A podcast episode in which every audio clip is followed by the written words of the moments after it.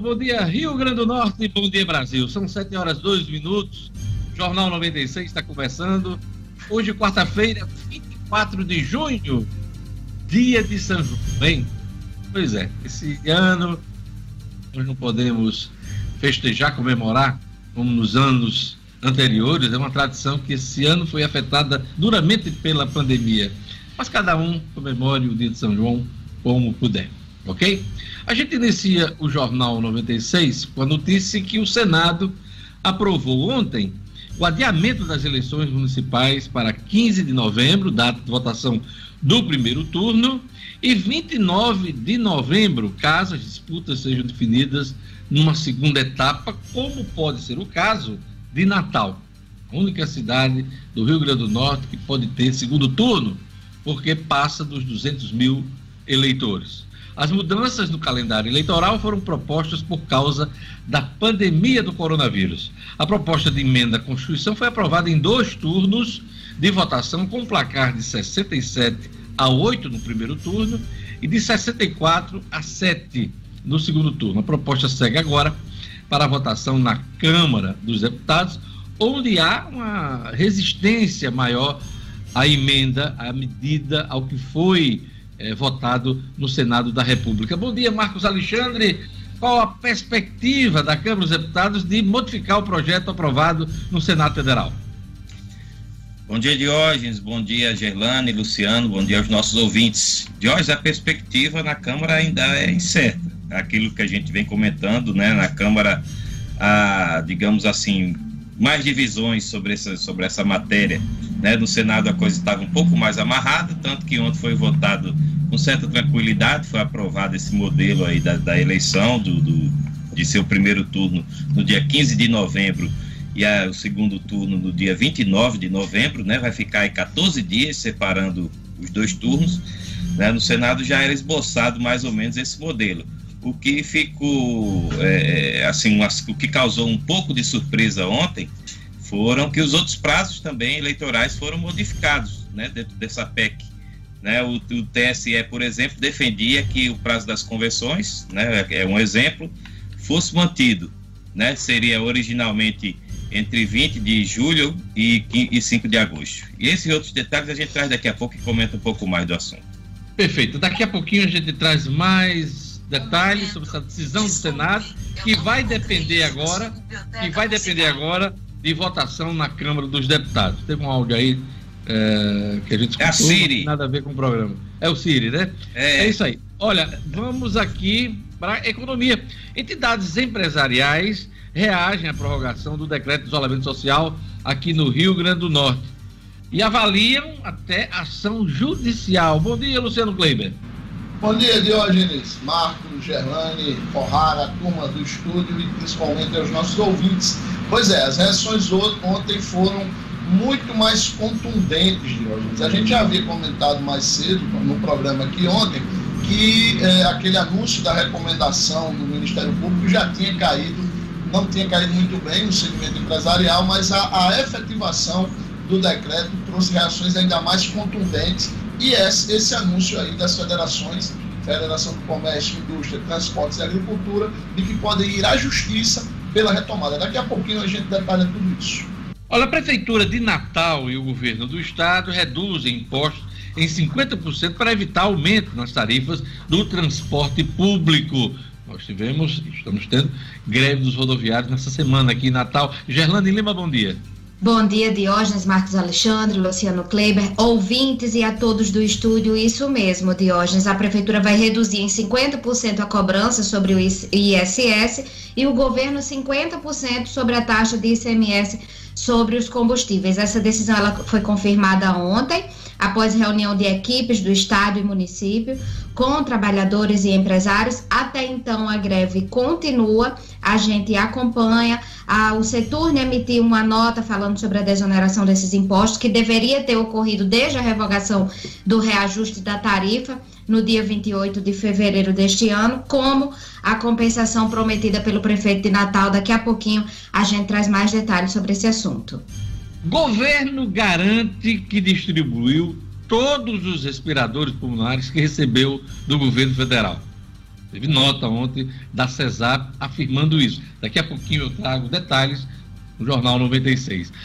Na nossa ronda policial, Polícia Civil prende foragido de justiça em Ponta Negra. Daqui a pouquinho o Jackson Damasceno traz detalhes. Futebol, depois de 100 dias sem futebol da Série A, apenas os paulistas não voltaram aos treinos presenciais.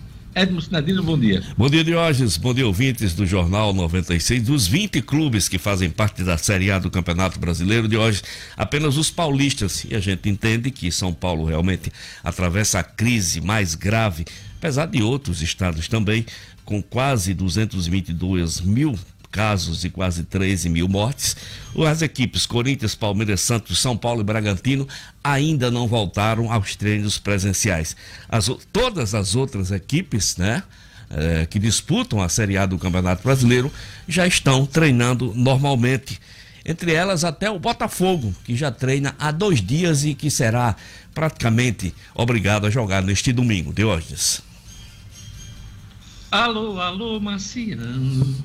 Aqui quem fala é da terra, pra variar. Estamos em guerra. Sabe por que, que eu estou cantando isso, relembrando é, Elis Regina cantando essa música? Porque hoje é dia do disco voador, 24 de junho, dia do disco voador, no mesmo dia de São João. É comemorado aí o dia do disco voador. Também é dia do observador aéreo, tem a ver aí, tem conexão né, com o dia do disco voador mas também é dia do caboclo. Eita, caboclo sonhador! Dia do caboclo, dia nacional da araucária, dia da indústria gráfica, olha aí a indústria gráfica, e dia internacional do leite, né? Quem não chora não mama. Dia Internacional do Leite. Então, várias datas aqui comemoradas nesse 24 de junho. Eu vou perguntar aos meus colegas aqui do Jornal 96 vocês acreditam em disco voador? Vocês acham que a gente está sozinho nesse universo, que não tem outros povos, outras populações, que a turma não aparece aqui de vez em quando com disco voador? Vou começar pelas mulheres. Gerlane Lima, você acredita em disco voador? Apesar de muitos filmes assistindo, quase me convencendo, mas eu quero acreditar que não existe, viu, Diógenes? Quero Olha, acreditar o, que não existe. Os marcianos do, os marcianos, os extraterrestres do cinema são desabonitados, viu? Oh, muito, muito. Não apareceu nenhum assim com o jeitão do Brad Pitt. Você está sendo gentil. é. Você está sendo gentil e chamado de desabonitado. Com esse, com esse formato, esse, esse povo bonito assim, né? Marcos não, Alexandre, não. Você acredita em disco voador? Diógenes, olha só, não duvido não, viu? Duvido não. Duvido da existência não. Eu acho que pode ter aparecido um em Atibaia, né? Que é. jogou dentro da casa daquele advogado. Isso é coisa para abdução, puxar o camarada no canto e jogar no outro, viu? Você, é. você acredita em disco voador? Já viu algum? Diógenes, eu estou sem acreditar que num dia 24 de junho você começa o jornal cantando Alô, alô, mas eu me lembrei da redação do dia de Natal, para aquele grito que a gente dava, sabe? Quando o cara começava com esse negócio. Mas não, não, eu não acredito não, eu não acredito você, não. Eu você foi tá muito homenageado no dia de Natal. É, mas você ia sendo agora, rapaz. Eu, eu me segurei para não entender. Mas enfim, tem que falar lá. Não tem problemas com isso, rapaz. Não, não tem problema. Seus sentimentos, seus sentimentos, sua arte. Diógenes, a nossa amizade já tem quase 20 anos, está consolidada. Pode tomar as suas decisões na vida, que a nossa amizade está consolidada. Entendeu? Não, vamos, não vamos expor nossa intimidade, não. Vamos seguir aqui no Jornal 96. Olha, queria mandar um abraço para o empresário José Vieira. Zé Vieira, que é, é o, o, agropecuarista né, da, da, da FAED, né? Está aniversariando hoje o grande Zé Vieira. É isso aí, né, Gelano Lima? Ele mesmo. E um abraço para o jornalista Marcelo Soares, que também faz aniversário hoje. Vamos lá, Luciano. Alô, alô, Marciano. Aqui quem fala é da terra. É. e vamos a mais destaques da edição de hoje. Senado aprova adiar eleições municipais para novembro. Tribunal Superior Eleitoral arquivação que pedia cassação da chapa Bolsonaro Mourão por outdoors irregulares. No Rio Grande do Norte, entidades empresariais reagem à prorrogação do decreto de isolamento social e avaliam ingressar com ação judicial. Em ação, Natal e governo do estado reduzem impostos em 50% para evitar aumento nas tarifas de transporte público. Polícia Civil prende foragido da Justiça em Ponta Negra. E no futebol, depois de 100 dias sem futebol da Série A, apenas os paulistas não voltaram aos treinos presenciais. Jornal 96.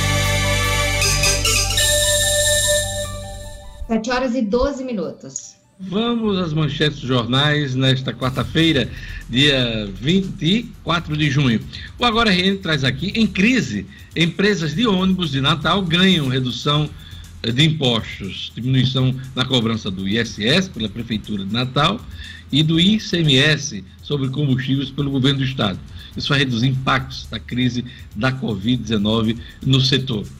Eh, Luciano Kleber, eh, esse pleito dos empresários é antigo, né?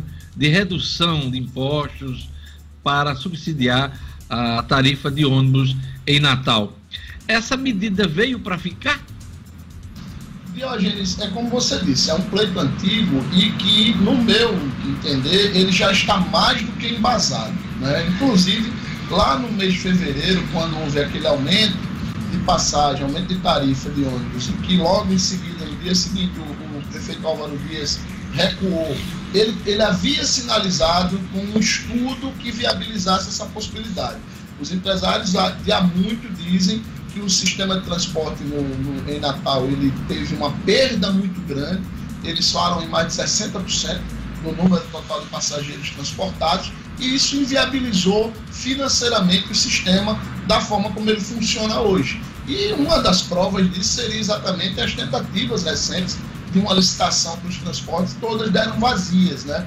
E as empresas vivem aí se equilibrando financeiramente.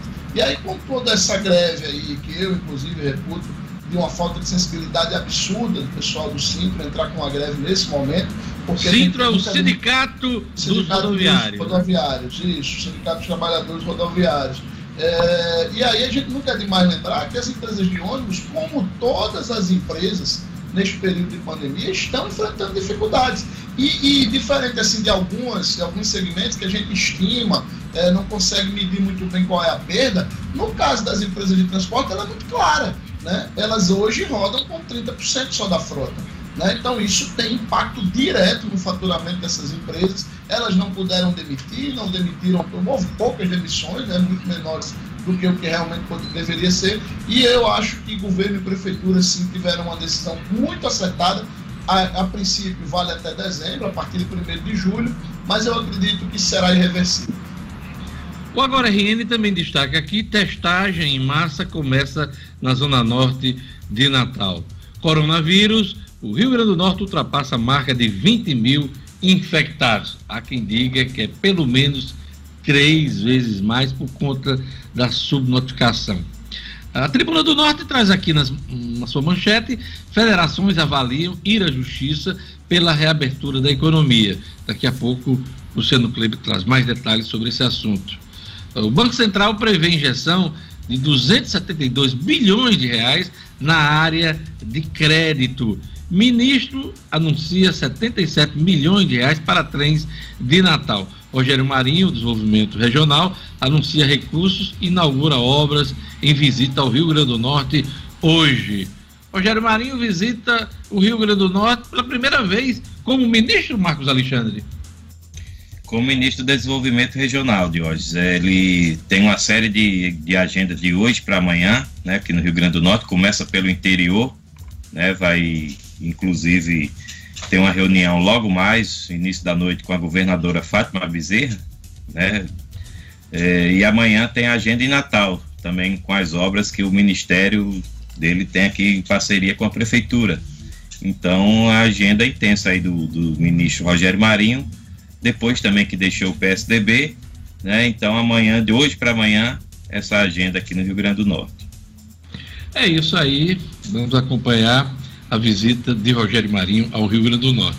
Vamos aqui às manchetes dos jornais nacionais. O, a Folha de São Paulo traz: Senado aprova adiar eleições municipais para novembro.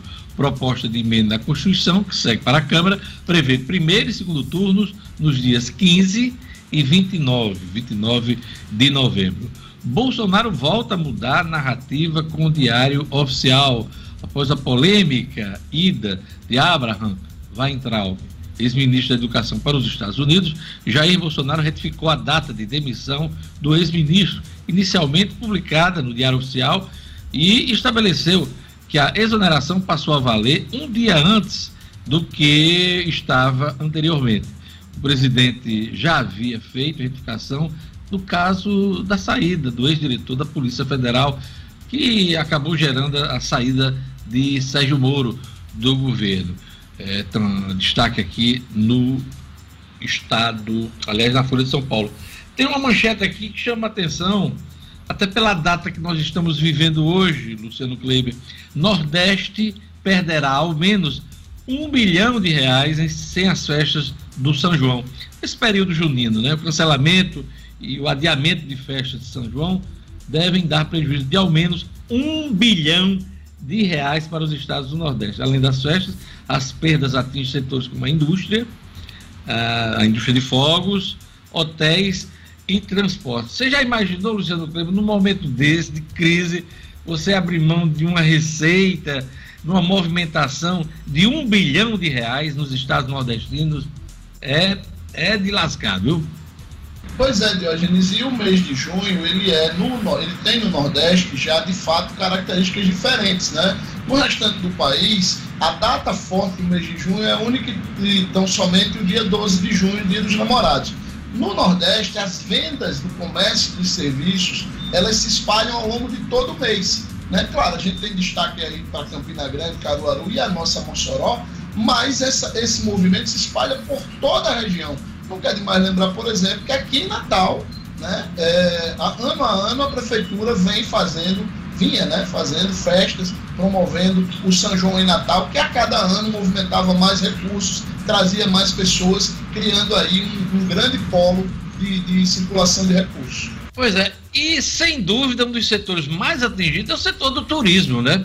Porque além da, do turismo regional, que é bastante é, estimulado nesse período, você tinha inclusive o turismo internacional, o turismo de outras regiões do país, né? turistas de, de, de São Paulo, turistas de, do Rio de Janeiro que vinham passar as festas de final de ano, aliás, juninas aqui. E a movimentação regional aqui, entre, entre os estados nordestinos. Então, imagine o impacto disso aí, realmente é uma coisa que a gente nunca imaginou viver, né? Isso vai ficar marcado aí por gerações, Luciano Kleber. A gente vai ter, inclusive, Diógenes, é um, um, um impacto, claro, numa proporção muito menor, agora no mês de julho, no nosso Seridó. Né? Os festejos de Santana já foram todos cancelados, né? em Caicó, em Corrais Novos, e junto com as festas de Santana, por exemplo, em Corrais Novos, você tinha vaquejado, você tinha um evento grande de, de, de pessoal de motociclismo, tudo isso movimentava fortemente a economia dessas duas cidades e está tudo cancelado, Olha, o Globo traz aqui na manchete principal: contágio volta a subir no Rio e São Paulo tem recorde de mortes. Especialistas alertam para o risco de nova explosão de casos. Aproveitando essa manchete do Globo, Gelane, de modo resumido, os números da Covid no Rio Grande do Norte, no Brasil e no mundo. Aqui no Rio Grande do Norte, Diógenes, o estado chegou a 20.075 casos confirmados de Covid, de acordo com o boletim da CESAP divulgado ontem, e 750 mortes pela doença. Outros 100 óbitos estão sob investigação. O Brasil teve 1.364 novas mortes registradas nas últimas 24 horas, o segundo maior registro divulgado pelas secretarias estaduais e totaliza aí 52.771 óbitos pela Covid-19, 1 milhão 151 mil e 479 casos confirmados. No mundo, já são 9 milhões 373.807 casos confirmados, com 480.170 mortes. Olha, o Globo traz aqui também na manchete, nas suas manchetes, viagem de Weintraub na mira do Tribunal de Contas da União.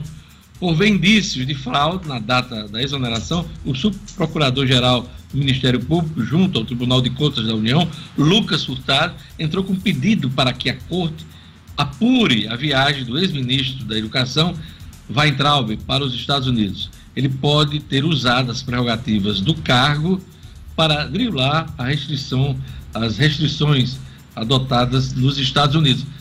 Alguma dúvida disso, Marcos Alexandre? Do uso dessas prerrogativas para uma viagem tão apressada? Vocês, né, até aquele forrozinho, nem se despediu de mim, nem se despediu de mim. Pois é. Dá para duvidar hoje, ainda, Marcos Alexandre? De hoje, hoje é o dia do caboclo, né? Você disse aí no início do programa. Isso. Então, como como diz o caboclo, isso aí foi um arrumadinho, né? E o, e o que o, o, o, presidente Jair Bolsonaro fez ontem, né, com o Diário Oficial, deixa isso ainda mais claro, né? Então, é, é o subprocurador de contas aí, junto ao TCU, Lucas, Lucas Furtado, que inclusive também está envolvido no, na, naquela situação dos deputados, que a gente comenta daqui a pouco, né, dos deputados com os atos antidemocráticos, ele só precisa aí juntar alguns documentos, na minha visão, para comprovar né, que houve realmente uma fuga aí do ministro, ex-ministro, graças a Deus, Abraham Weintraub. Aliás, com uma regularidade da saída do diretor-geral da Polícia Federal, né? Saiu sem pedir para sair, tendo lá a assinatura do Moro, sem ele ter assinado, depois se retificou isso e ficou por isso mesmo.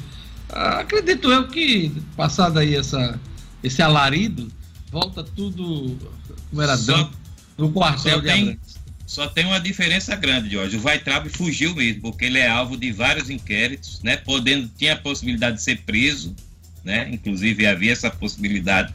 E ele saiu do país escondido, fugido, como o é, acho que foi Josias de Souza que escreveu, como um contrabando. Ele foi contrabandeado para os Estados Unidos, Vaitrabe.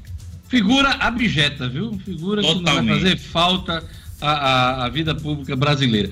Olha, o Estado de São Paulo traz aqui: saneamento deve ter nova lei após consenso entre Senado e governo. Expectativa é de incentivo ao investimento privado e geração de um milhão de empregos. Isso vem rolando há bastante tempo no Congresso Nacional, discussão dessa lei do saneamento. Ah, o Estado de São Paulo também destaca que Câmara aprova texto para alterar Código de Trânsito, hein?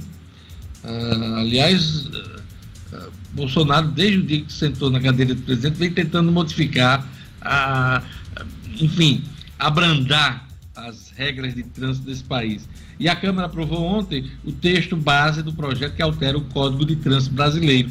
A proposta amplia o prazo de validade da Carteira Nacional de Habilitação de 5 para 10 anos e cria uma graduação sobre os pontos acumulados por multas até que haja suspensão do documento a obrigatoriedade do uso da cadeirinha para criança, hoje exigida para menores de 7 anos, passou para 10 anos ou 1,4 metros né, de altura da criança. Tá certo? Então são mudanças no Código de Trânsito. Eu não sei vocês, mas a minha primeira carteira nacional, a minha CNH, né, Carteira Nacional de Habilitação, ela foi pelo prazo de 10 anos. A minha primeira. Hoje não. É, a cada cinco anos a gente precisa renovar, né? Mas a minha primeira foi. aliás, não foi nem 10, foi 20 anos. Isso, eu tirei. É, 20 anos. Eu, eu tirei minha carteira e. Faz e, tempo. Faz tempo, faz tempo. tá bom, Marcos Alexandre. Vamos lá.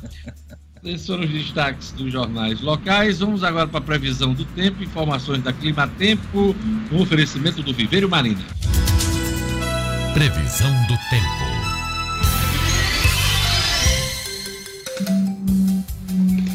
Em Natal, a quarta-feira segue com sol e aumento de nuvens agora pela manhã. Pancadas de chuva à tarde. À noite, o tempo fica aberto. A mínima é de 22 e a máxima de 30 graus.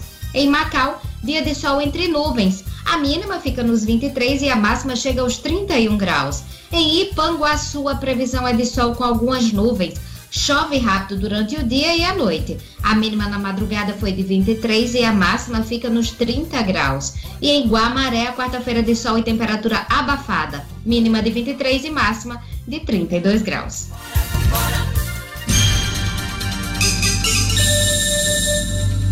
7 horas e 27 minutos. Aquele recado do Viveiro Marina, Viveiro Marina, sempre com a promoção boa para você. E tá comum, nunca visto, hein? Todas as plantas com até 50% de desconto. Vários planos de venda. Você pode pagar em até 10 vezes no cartão de crédito.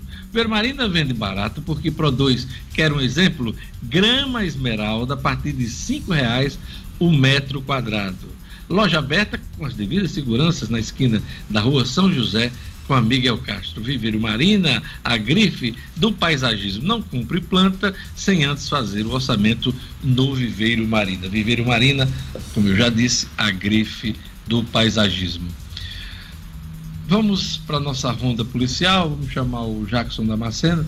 Crimes na divisa com Paraíba estão ligados a pistolagem, drogas e interesses políticos. Jackson Damasceno.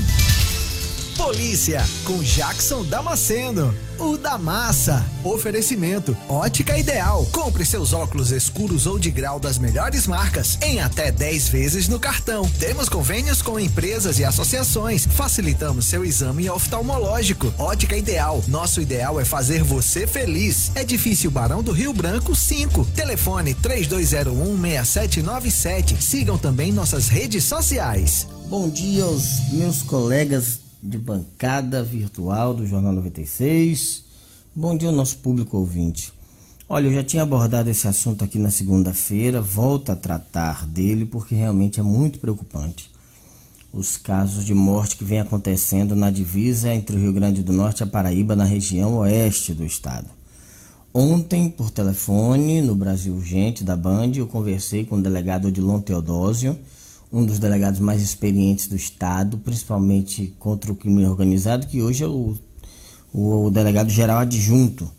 E ele confirmou que há investigações em andamento com o pessoal da delegacia de Patos, no estado da Paraíba, sobre os crimes que vem acontecendo na região. No último sábado foram seis assassinatos em Catolé do Rocha. Quatro no domingo, dois no sábado. O doutor Dilon confirmou que essa turma vem sendo monitorada há muito tempo. No ano passado houve uma chacina em João Dias, pequenina cidade aqui do Rio Grande do Norte, que está relacionada a esse crime desse final de semana, esses crimes. E o doutor Dilon eh, nos adiantou que os crimes têm uma relação truncada entre tráfico de drogas, facções criminosas, crimes de pistolagem e até mesmo interesses políticos. Os casos estão sendo investigados, mas segundo o delegado, precisa de paciência porque a quadrilha ou as quadrilhas são perigosas e os crimes são meticulosos. Fica a expectativa para o fim dessa história, a conclusão desse inquérito e o apontamento dos supostos causadores dessas mortes que vem acontecendo em série na região oeste do estado, na divisa com a Paraíba. A Polícia Civil prende foragido de justiça em Ponta Negra, aqui em Natal. Gotinha, como era conhecido no mundo do crime, foi preso nesta terça-feira pela Polícia Civil, mais especificamente os policiais da Delegacia Especializada de Furtos e Roubos. Seu nome real, verdadeiro, José Ricardo Nascimento da Silva, de 30 anos. Ele morava na vila de Ponta Negra, aqui em Natal e lá mesmo foi detido em cumprimento ao mandado de prisão expedido pela 17ª Vara Criminal aqui de Natal. Zé Ricardo, ou Gotinha, era foragido do sistema prisional desde novembro de 2019. Foi encontrado hoje pelo pessoal da DEFUR, capturado e levado de volta para o sistema. A Polícia Civil pede para quem tiver mais informações sobre os crimes que ele comete, que avise pelo 181 o disque denúncia da Polícia Civil. E termino minha participação de hoje, gente, mandando um abraço carinhoso, fraternal, a um colega nosso jornalista, mas que se aposenta como policial rodoviário federal, nosso amigo inspetor Roberto Cabral, que por mais de 20 anos exerceu essa atividade de chefe de comunicação da PRF, atendendo sempre todos brilhantemente, com uma paciência, um carinho, uma competência admiráveis. Um grande abraço ao nosso querido Cabral Bom descanso para ele e a gente volta amanhã, se Deus quiser. Jornal 96.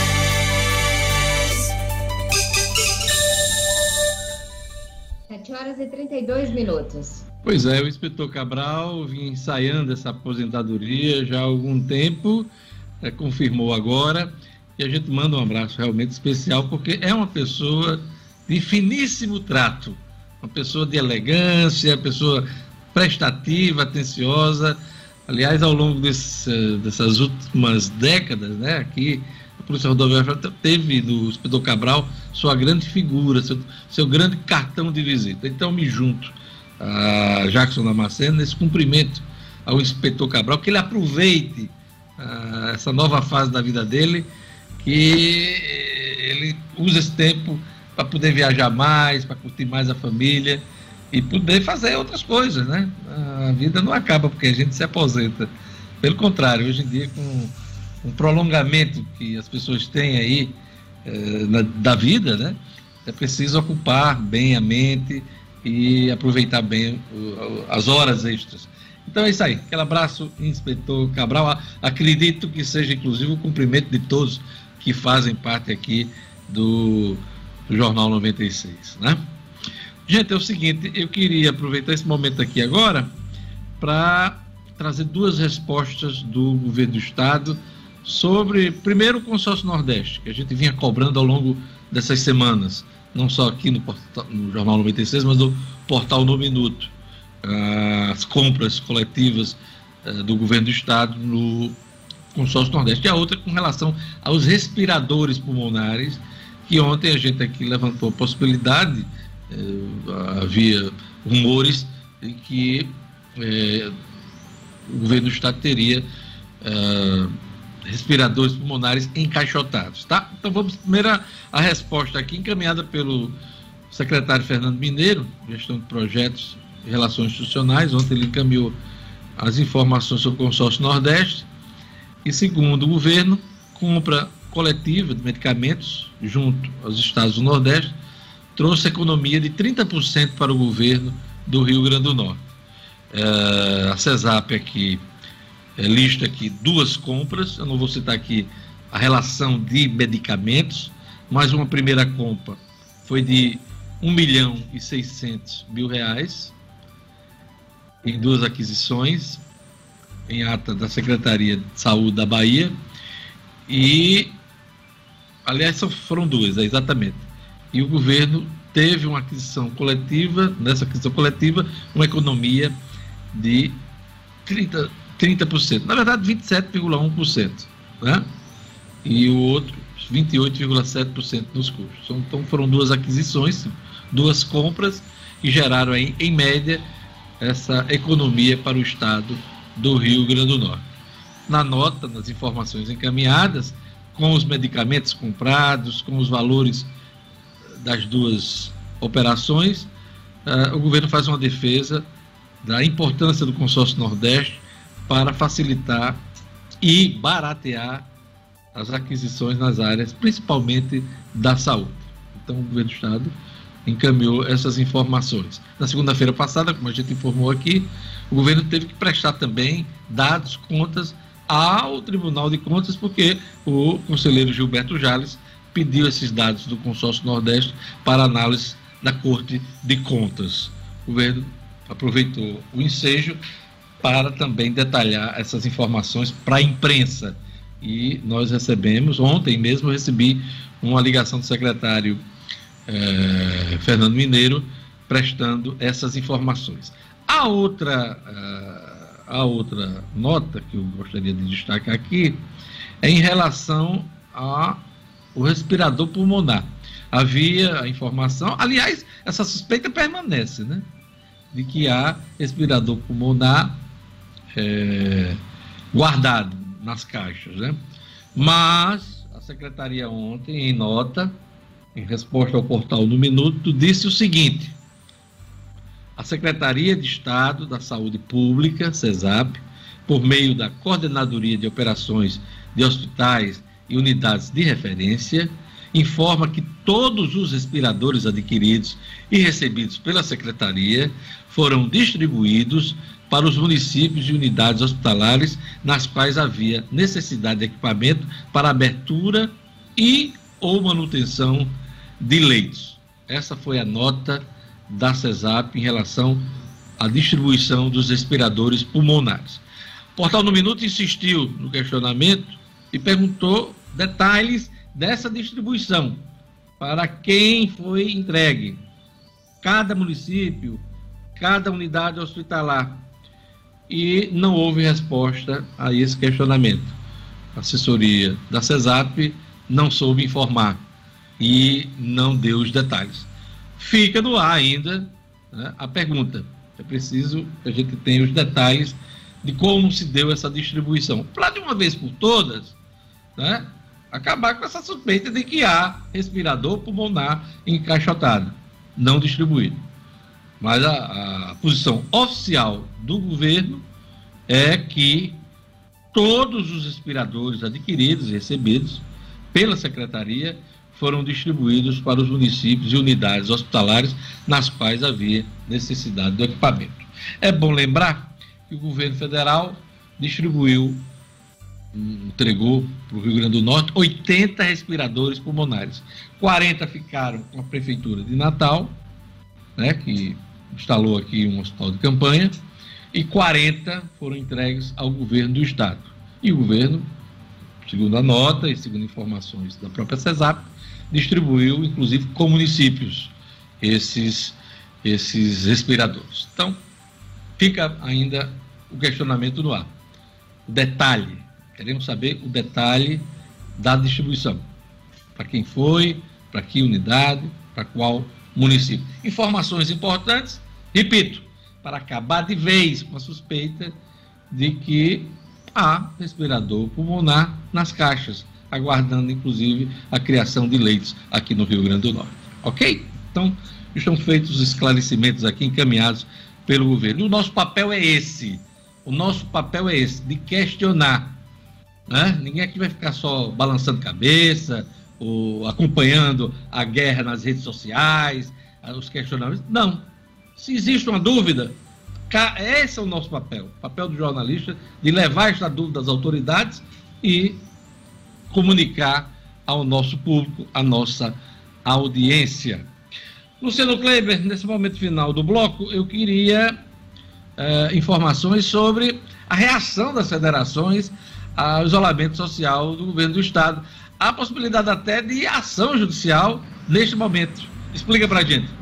Pois é, Diógenes, houve uma reação muito contundente ontem de praticamente todas as entidades do setor produtivo do Rio Grande do Norte a esse adiamento em mais uma semana ao início da retomada gradual das atividades econômicas. De uma maneira geral, os empresários reconheceram o clima é, de, de, de, dificuldades impostas pelos números, né, reconhecem que o crescimento da, dos números de infectados e também a, não, a falta de um aumento de leitos disponíveis, é, principalmente os leitos críticos, são impeditivos mas fizeram questão de dizer que não são eles os culpados por isso, que está faltando governos, de uma maneira geral, é, e voltaram a reafirmar que a corda para o setor já está excessivamente esticada.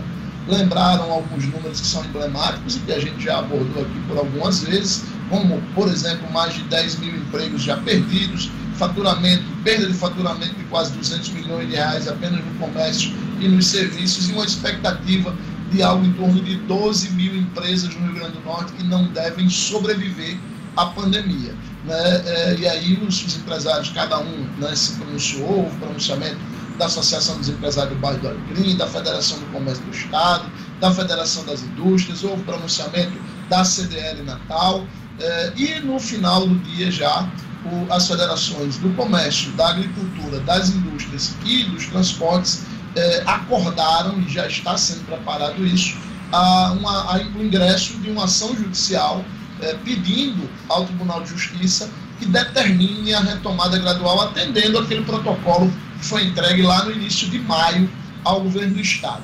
É, o novo decreto, que foi efetivamente publicado ontem, numa edição extra do Diário Oficial, ele realmente mantém os parâmetros, né, aquele parâmetro de 70% no máximo de ocupação da, da, dos leitos críticos e também a desaceleração da taxa de contágio.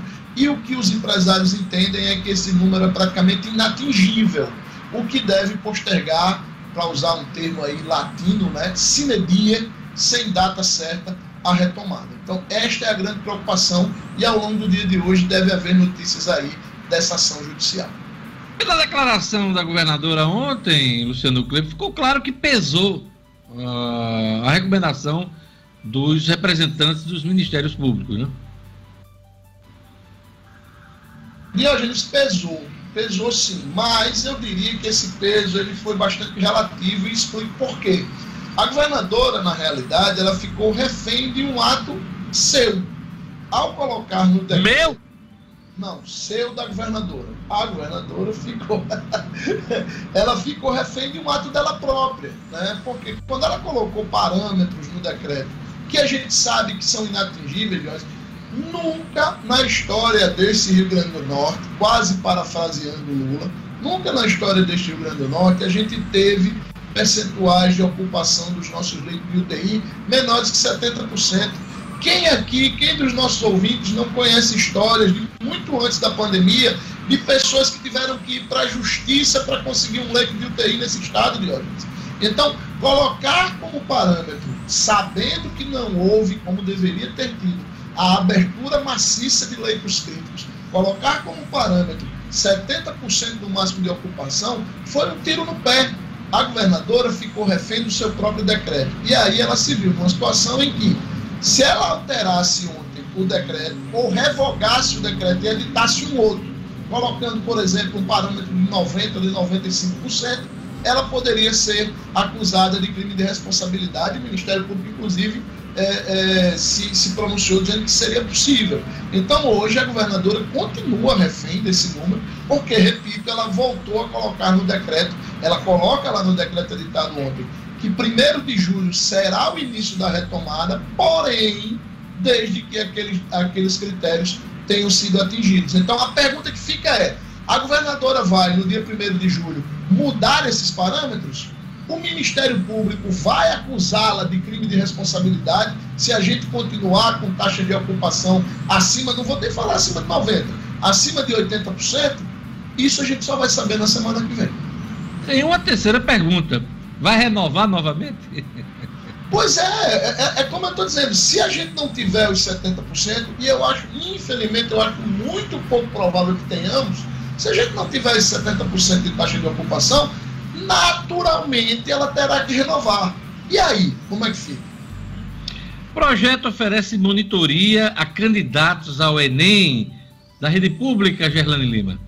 Isso mesmo, Diógenes. Com o avanço da pandemia que deixou milhares de estudantes brasileiros sem perspectiva de retorno às aulas, graduandos e profissionais daqui do estado se organizaram para oferecer uma monitoria online gratuita para alunos do ensino médio da rede pública daqui de Natal e de Parnamirim que pretendem fazer o Enem este ano. O projeto ele é chamado de Projeto Enem 2020 e essas monitorias elas vão focar nas áreas de matemática e redação. Já tem 27 monitores voluntários inscritos e eh, essas monitorias serão ofertadas para alunos que cursam o terceiro ano do ensino médio em escolas públicas estaduais e também pessoas que tenham concluído o ensino médio entre os anos de 2018 e 2019, também instituições públicas de ensino. E diferente dos projetos que oferecem aulas virtuais, essas monitorias, elas têm o objetivo de oferecer um acompanhamento individualizado a esses estudantes inscritos, tirando dúvidas e também fazendo correções nas áreas de matemática e redação, o que facilitaria a comunicação para os alunos que não dispõem de internet de uma boa qualidade em casa. O advogado que iniciou esse projeto é o Marcos Vinícius Bezerra, e ele falou da ideia, Diógenes, que partiu da leitura de notícias sobre o quanto os alunos da rede pública de ensino estavam sendo afetados por essa suspensão das aulas em decorrência da pandemia. E aí partiu a ideia do projeto.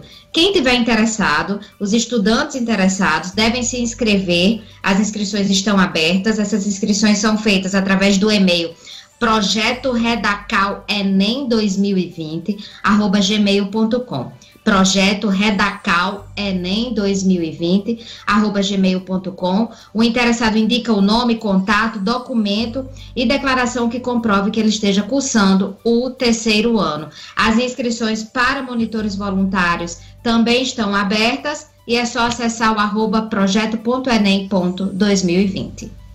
Luciano Kleber tem um recado: estímulo às compras locais.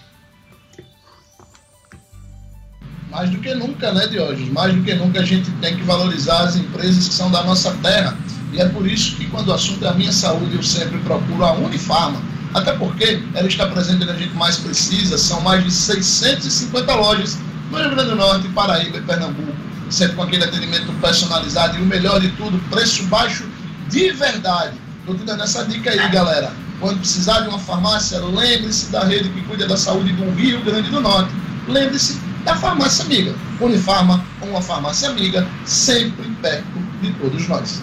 A gente vai para um rápido intervalo, daqui a pouquinho a gente traz mais notícias da política, economia, tem o esporte com Edmo Sinedino e teremos o Estúdio Cidadão com Raro Oliveira. Tudo isso junto e misturado daqui a pouquinho no Jornal 96.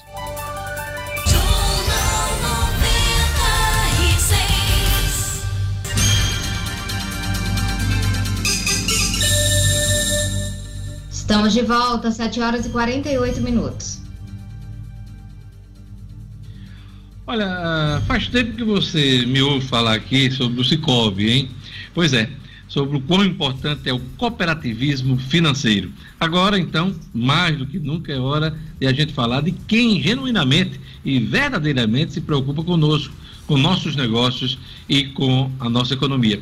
Quando pensar em escolher qualquer produto, serviços financeiros, maquineta, boleto bancário, seguro, aplicações, não pense muito. Valorize e use o Cicobi como seu parceiro prioritário. Valorize quem valoriza o que é daqui. Na agência do Partage Norte Shopping, por exemplo, a gerente é Celiane. No Portugal Center, meu amigo Denivaldo.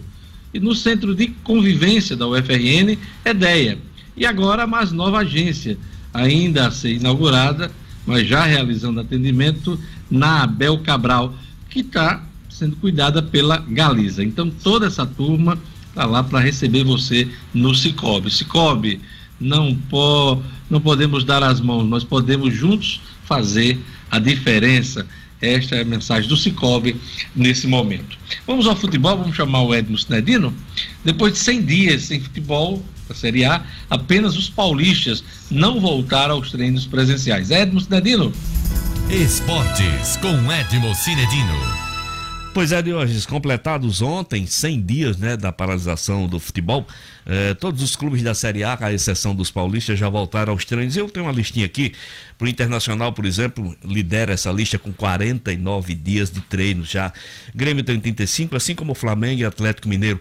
Flamengo é o único clube que é, de todos, que já fez inclusive uma partida, que foi o jogo contra o Bangu da semana passada, né, de hoje. O Curitiba tem 29 dias de treinos, o Atlético Paranaense 27, o Atlético Goianiense 22 dias. A curiosidade, os dois, os dois nordestinos que mais tempo já tem de treino, Fortaleza e Ceará, 22 e 21 dias, respectivamente. E por último, Diógenes, é, os nordestinos com menos tempos de treino, esporte com oito dias, Bahia com sete. O curioso é que no, na rabeta dessa fila, tomara que no final do campeonato eles também não estejam na rabo dessa fila, Fluminense e Botafogo, os times com menos dias de treino, 4 e 2. Claro, a exceção dos paulistas que ainda não treinaram por conta da situação que é muito mais grave. O Corinthians deve começar os treinos essa semana, assim como Palmeiras, Santos e São Paulo. O Bragantino, o RDB, Bragantino, ainda não divulgou uma data de hoje. Com relação ao Botafogo, que começou que treino, que só treina dois dias, joga neste domingo, né, sob protesto duplo. O Botafogo entra em campo contra a Cabo Friense, quarta rodada do Campeonato Carioca, da Taça Rio, de hoje as camisas, vestindo camisas pretas, é, com, com os dizeres de, de, Vidas Negras Importam, e também em homenagem aos profissionais da saúde do, do Brasil todo. É, os dirigentes do Botafogo fazem esse protesto e essa homenagem e continuam protestando contra o bom senso do retorno ao futebol. Essa é a posição. No nosso Nordeste, Fortaleza e Ceará, que já treinam há mais de 20 dias, podem até voltar a jogar no próximo dia 6 de julho pelo Campeonato Cearense. É isso que está pretendendo a Federação é, Cearense de Futebol mas as autoridades de saúde recomendam dia 20. Uma posição é, há muito tempo que os, os gaúchos treinam, de hoje eu repito o que eu falei, acho que ontem aqui no jornal, sobre o Juventude, adversário do América na Copa do Brasil, na próxima fase da Copa do Brasil, um jogo que vai valer quase 2 milhões de reais. O Juventude volta a treinar essa semana. O nosso América ainda não tem prazo para volta aos treinos, assim como a ABC e os nossos outros clubes. Diógenes. Pois é, a diretoria jurídica do ABC vai definir o destino do contrato da marca própria Sinedino. Exatamente, Diógenes. Essa marca própria, né? O ABC tinha um contrato com a RK, que é uma empresa da terra, e que funcionava maravilhosamente bem. Nova diretoria do ABC resolveu ter um contrato de marca própria, ter um contrato com a empresa para ter a sua marca própria de, de patrocínio de camisas e coisa e tal. Só que esse contrato, ah, quando todo mundo tomou conhecimento, as pessoas começaram a ver os absurdos desses contratos. Por exemplo, de hoje, se o ABC rescindir esse contrato em um ano, ele vai ter que pagar essa empresa um milhão e meio. Se o contrato for rescindido no segundo ano, ele paga um milhão. E no terceiro ano, 500 mil. Uma loja que era para ter sido inaugurada no dia 22, 28 de fevereiro, até hoje essa loja com camisa, com conceitos, ainda não saiu. O leque de produtos é extenso e o ABC só tem uma participação de 7%. A coisa só melhora para o ABC no contrato se por acaso o ABC conseguisse acessos. Aí os seus lucros seriam divididos em 50%. Uma revisão desse contrato se faz necessário. O presidente Bira Marques entendeu dessa forma. Esse contrato vai estar sendo analisado pelo departamento jurídico e pode sim ser cancelado, ser rescindido. Vamos esperar para ver o que acontece. Esse, essa marca própria não trouxe de hoje nenhum benefício. Por exemplo, o ABC está, está é, confeccionando a camisa do aniversário, agora do dia 29, né? Camisa do aniversário de 105 anos, e é a ERK que está fazendo esta camisa. Isso, isso indica, claro, que esse contrato com a marca própria é, deve, estar, deve estar realmente correndo sério risco de ser encerrado. Diógenes. Por fim, rapidamente, Sinedino, uhum. o tenista Djokovic, grande campeão do mundo do tênis, testou positivo para a Covid-19 e pediu desculpas, né? Porque ele promoveu um torneio Isso. na Sérvia e na, Isso. e na, na Croácia. Croácia sem qualquer sem qualquer distanciamento social, sem qualquer medida de, de segurança, Sinedino. Exatamente, Jorge. Inclusive participando de festas depois. O Djokovic pede desculpa, ele mais três tenistas, além de técnicos e preparadores testaram positivo para a Covid, ele pede desculpa por esses torneios nos Balcãs. Realmente foi muita farra do, promovida pelo Djokovic. E aí, claro, a cobrança veio. Ele pensava que as coisas já estavam controladas, mas não é assim. É só um registro de hoje e o pedido de desculpa do tenista número um do mundo, de quem eu sou fã. Mas nesse caso, ele pisou na bolinha do tênis completamente, Diógenes.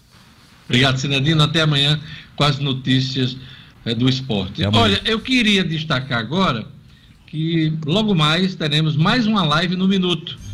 O tema desta semana é a autonomia das instituições de ensino, da ciência e da democracia brasileira. Momento extremamente oportuno, inclusive com mudança no titular do Ministério da Educação. Meus convidados são Getúlio Marques, professor Getúlio Marques, secretário estadual da Educação, e José Arnóbio de Araújo Filho, professor e reitor do Instituto Federal do Rio Grande do Norte. Então, nós vamos debater a educação pública brasileira nesse momento de grande desmonte e de grande discussão aí sobre políticas públicas na área de ensino. Então, logo mais, 5 da tarde, ao vivo pelo portal No Minuto, pelo YouTube, pelo Facebook, também pelo Instagram e Twitter nós teremos aí a live no minuto. A autonomia das instituições de ensino, da ciência e da democracia, com os professores Getúlio Marques, secretário estadual de Educação, e José Arnóbio de Araújo Filho, reitor do IFRN, Instituto Federal do Rio Grande do Norte. Cinco da tarde, conto com sua audiência, ok?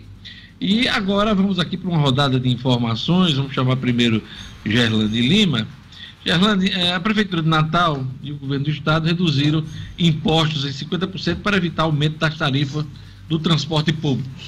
Uma medida importante, a gente já conversou um pouco com o Luciano Kleiber do ponto de vista econômico, mas uma medida importante nesse momento de greve dos rodoviários. Conta pra gente.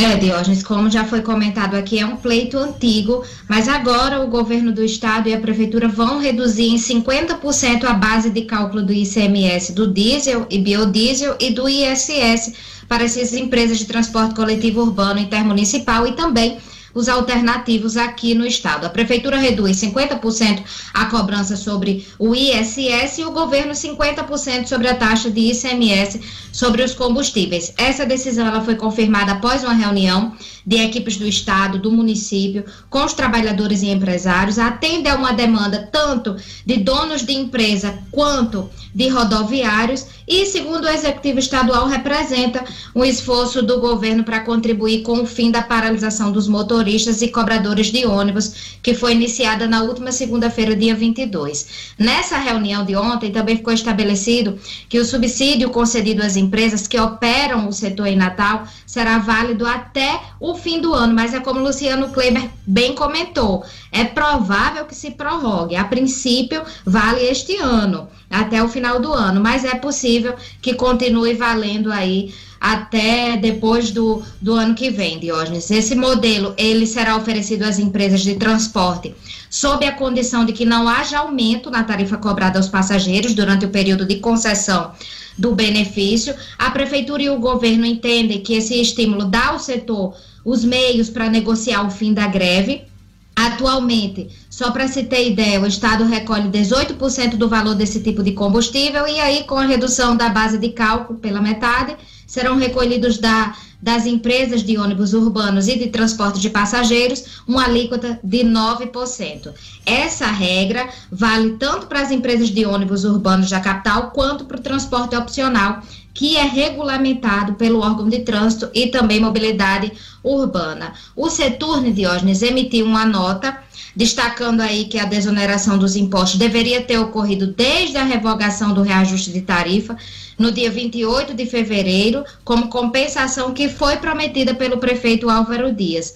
Destacou que o prefeito disse à época que o reajuste foi concedido com base em cálculos técnicos e que reconhecia que o transporte pesava no bolso do trabalhador e por isso ia buscar uma forma de atenuar, mas só agora a resposta chegou com essa redução de hoje. A nota ressalta ainda que é uma vitória do usuário de ônibus que deixa de arcar com o reajuste pelo menos esse ano. E agora, para o retorno das tratativas sobre a convenção dos rodoviários, cabe ao Sindicato dos Profissionais dos Trabalhadores Rodoviários cumprir a lei da greve e liberar a frota de emergência estabelecida pela Secretaria de Mobilidade Urbana. A greve continua, a gente confirmou agora pela manhã, apenas a empresa Cidade do Natal saiu da garagem até o momento, 12 veículos apenas, e esse é o cenário que a gente continua acompanhando.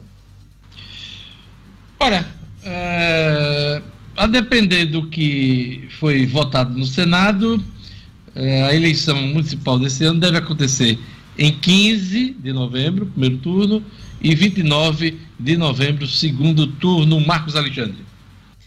É isso. É o que está aprovado, está valendo por enquanto, né? Ainda falta passar pela Câmara essa PEC, a proposta de emenda constitucional, mas o Senado ontem já deu esse norte, né? De que a eleição vai ocorrer mesmo em novembro né, não mais em outubro. Estava previsto originalmente para 4 de outubro, primeiro turno, e 25 de outubro, segundo turno, e adiou aí por cerca de 40 dias, 45 dias, esse, esse calendário. Então, chegou-se a essas datas aí de hoje, que você citou, de 15 de novembro para o primeiro turno e 20, 29 de novembro para o segundo turno, uma diferença aí entre os dois turnos, né, cidades que tiverem, de 14 dias muito curto, porque, eh, enfim, sai o resultado, tem praticamente uma semana aí para as forças que, né, que tiverem disputa se rearrumarem e já terão praticamente mais uma semana só para tentar convencer o eleitor de que sua proposta é a melhor. Né? Então, o, o Senado optou por esse modelo, mexeu em todo o calendário né, todo o calendário eleitoral, data de convenções, por exemplo, também será é, passada para frente, prorrogada, é, data de registro de candidatura, a própria campanha em si, que deve começar só no final de setembro, data de desincompatibilização também, que já teria uma data importante semana que vem, 4 de julho, agora ficou também para a segunda quinzena de agosto, né? Gestores aí que, que, se, que vão se candidatar terão mais tempo aí para permanecer nos seus cargos, né? Quem já saiu, para esses aí não muda, Jorge, tem esse detalhe. Quem já saiu, quem já se afastou, já se desincompatibilizou, não pode mais voltar para, digamos assim, aproveitar esse prazozinho extra, né? Não, não pode mais voltar. Isso aí, esses daí permanecerão afastados. Mas quem já está no cargo e ainda não se afastou, terá aí mais 45 dias para aproveitar. Da mesma forma, quem, quem é, é, é comunicador, apresentador de programa, por exemplo, pode também permanecer por mais tempo. Esse, pelo menos, é o modelo que está aprovado no Senado, que foi aprovado ontem no Senado em dois turnos, né, Jorge? O Senado teve essa velocidade aí, aprovou logo a matéria, a matéria de, de fórum qualificado, em dois turnos, já matou a questão ontem no Senado, agora passa para a Câmara. Até a Câmara precisa também referendar ou mudar. E na Câmara a gente sabe que tem divisões aí em relação a essa matéria.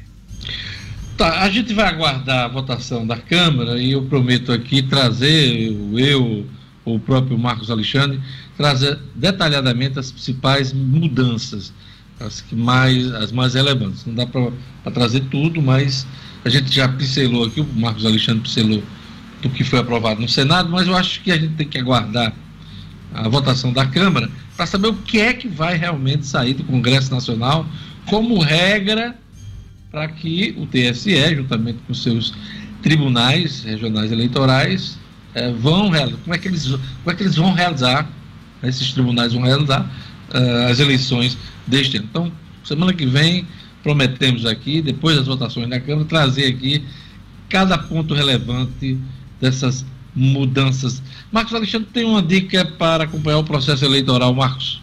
Pois é, Jorge, em tempo aí que as eleições estão sendo discutidas, o formato das eleições, é preciso mais do que nunca estar por dentro das regras eleitorais. E a pedida, nesse caso, é o livro O Processo e o Direito Eleitoral, do advogado e escritor Kennedy Diógenes. A obra já está se tornando aí uma referência porque trata de maneira simples e completa os principais temas do direito eleitoral, desde a sua construção histórica até as normas mais atuais definidas pela reforma política, pela mais recente reforma política. O livro Processo e o Direito Eleitoral já nasce assim como importante fonte de consulta para quem deseja participar de campanhas eleitorais, até mesmo como candidato. O livro O Processo e o Direito Eleitoral, de Kennedy Diógenes, está à venda pela internet no site www.oeleitor.com.br www.oeleitor.com.br Luciano, o Banco Central anunciou medida que pode liberar 55 bilhões de reais para crédito a empresas. Os bancos poderão deduzir do recolhimento compulsório sobre a poupança, o saldo de financiamento, para capital de giro contratados por empresas com receita de até 50 milhões de reais. Esse é o Pronamp? Na realidade é um pacote, né, de hoje. Eles têm dinheiro do Pronamp e tem uma série de outras medidas. Foram quatro pacotes, um total de 272 bilhões de reais em liberação potencial, é sempre bom deixar claro, né? As principais medidas foram a liberação de que você, a pessoa que tem um imóvel, pessoa física ou pessoa jurídica, que tem um imóvel ainda financiado e que eventualmente já pagou, por exemplo, metade do valor daquele imóvel, ele pode usar essa metade aí que já pagou como garantia para um novo financiamento. Também foi liberado aí um, esse crédito ao qual você se referiu para as empresas, né, as pequenas empresas. O Pronamp, né? Isso, com faturamento anual até 50 milhões de reais. Nessa medida aí, no caso da medida lá da liberação do crédito é, do, do, do, do, que você já pagou de imóvel como garantia, a expectativa é que isso aí represente 60 bilhões de reais em crédito disponível. Esse crédito para o Pronamp seria um outro 55,8 e a redução da reserva contra calotes, né, que hoje os bancos, para as empresas que faturam até 300 milhões de reais, a ideia é que esses, esses valores, essas reservas, sejam liberadas parcialmente, seriam mais 127 bilhões de reais. A grande questão continua sendo, Diógenes, saber se esse dinheiro efetivamente vai chegar na ponta, porque os bancos estão cada vez mais com dinheiro disponível para emprestar. O problema são as dificuldades burocráticas. Pois é, no caso do Pronamp, por exemplo, eh, garantia, a garantia é o faturamento do ano anterior. se calcula lá um percentual e se libera o que a empresa precisar. Não é né? nem a garantia, né, Diogo? Só corrigindo, é o limite. Porque A exigência. É, o limite, né? o limite disponível. Porque garantia, às vezes eles exigem- garantia real de 1,3 a duas, duas vezes o valor que vai ser contratado. Mas E é no isso caso empresas Pronamp, nem garantia é exigida. Na verdade, a única exigência é saber se faturou aquele limite estabelecido e liberar o dinheiro. Né? Então é preciso que as pessoas, os microempresários, os empresários, se informem sobre essa linha de crédito bastante, é, bastante, como diria, Competitiva. Competitiva. competitiva, né? Bastante atrativa também, né? Atrativa, com- com juros aí, inclusive com um, um prazo de carência de oito meses. Então, dá para o camarada se organizar nesse momento de crise aí, e várias instituições estão liberadas para fazer esse empréstimo, sem tantas garantias, né, sem tantas exigências. O importante é que você sobreviva nesse momento. Aquela da folha de funcionário não funcionou, viu, Luciano? Foi, foi uma pequena parcela da, da população, aliás, do empresariado, do microempresariado, que conseguiu. Vamos ver se esse Pronamp ele tem um alcance mais garantido, vamos dizer assim. O que mais chama a atenção, Diógenes, na falta de contratação dessa linha de crédito são dois pontos. Primeiro, que era a linha mais barata já criada no Brasil. Né? Era uma linha equivalente à Selic. Era a taxa anual da Selic, só. É, 3,7%. Hoje né? está em 2,25, né? Hoje está em 2,25. E ao ano. Né? Ninguém conseguiu, na história do Brasil, ter uma, uma, uma linha de crédito com esse tipo de juros. E a outra questão que chama a atenção é que a taxa de risco dos bancos era mínima, eram só 15%. Mesmo assim, eles se amarraram bastante para liberar esse crédito. Olha, uma pesquisa divulgada ontem aponta que 28% dos jovens de 15 a 29 anos pensam em deixar os estudos quando as escolas e universidades abrirem, aliás, reabrirem após a suspensão de aulas por conta da pandemia. É um dado extremamente preocupante, Gerlane Lima. A gente que vem acompanhando as informações sobre Enem, sobre, sobre o ensino. Hoje mesmo, né, teremos uma live sobre esse assunto, a live no Minuto sobre a autonomia das instituições de ensino, da ciência e democracia, com os professores Getúlio Marques, secretário estadual da Educação, e José Arnóbio de Araújo Filho, do IFRN, logo mais. Então, há uma preocupação muito grande, inclusive com a retomada do calendário escolar, né? Então, você se depara com uma pesquisa dessa, que jovens de 15 a 29 anos, quase 30% não vão voltar às aulas. Olha que ano perdido, Gerlane Lima. E é assim, Diógenes, que muita gente tem encarado o ano, na verdade, um ano perdido. Muitas pessoas, muitos pais, inclusive, tiraram os alunos, e aí eu vou falar dos, das crianças, né, tiraram da escola, porque realmente é, consideram o ano como perdido. Não estão é, dando conta, inclusive, de estar passando as atividades em casa para as crianças, que é o que está acontecendo. As escolas estão com aulas online, mas isso tem demandado bastante os pais que é uma preocupação também, porque muitos pais estão dizendo que não estão por dentro do assunto e não tem como acompanhar os filhos. Então, é realmente um assunto que merece atenção e tem gerado bastante preocupação. A gente não sabe como é que vai ficar a partir do ano que vem com a retomada das aulas, porque compromete o calendário, compromete o Enem, compromete tudo. É realmente um assunto que merece ser bastante debatido. Olha, o Tribunal de Contas da União pode entrar na investigação sobre o uso de verba parlamentar em atos antidemocráticos. Eh, e essa investigação, inclusive, compromete um político aqui do Estado, o deputado federal general Girão Marcos Alexandre.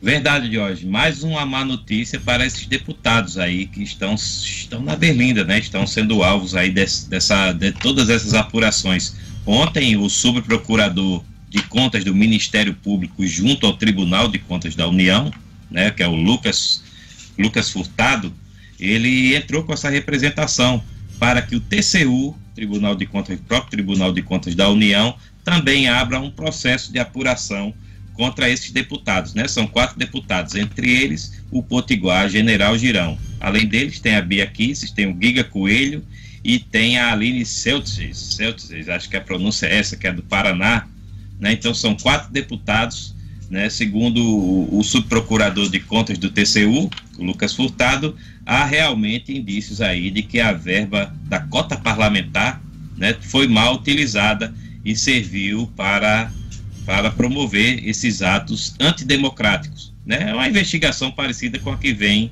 já, já, já sendo realizada pelo STF. Porém, o subprocurador entende que é, que é possível também analisar isso sob o ponto de vista do uso de recursos públicos né, dentro aí das atribuições do TCU. Então, mais uma frente de investigação que envolve esses deputados, esses parlamentares, entre eles o Potiguar General Girão. Luciano Kleber, você se diz meu amigo, né? E eu quero é, essa prova hoje ao vivo aqui. É, você se diz meu amigo, né?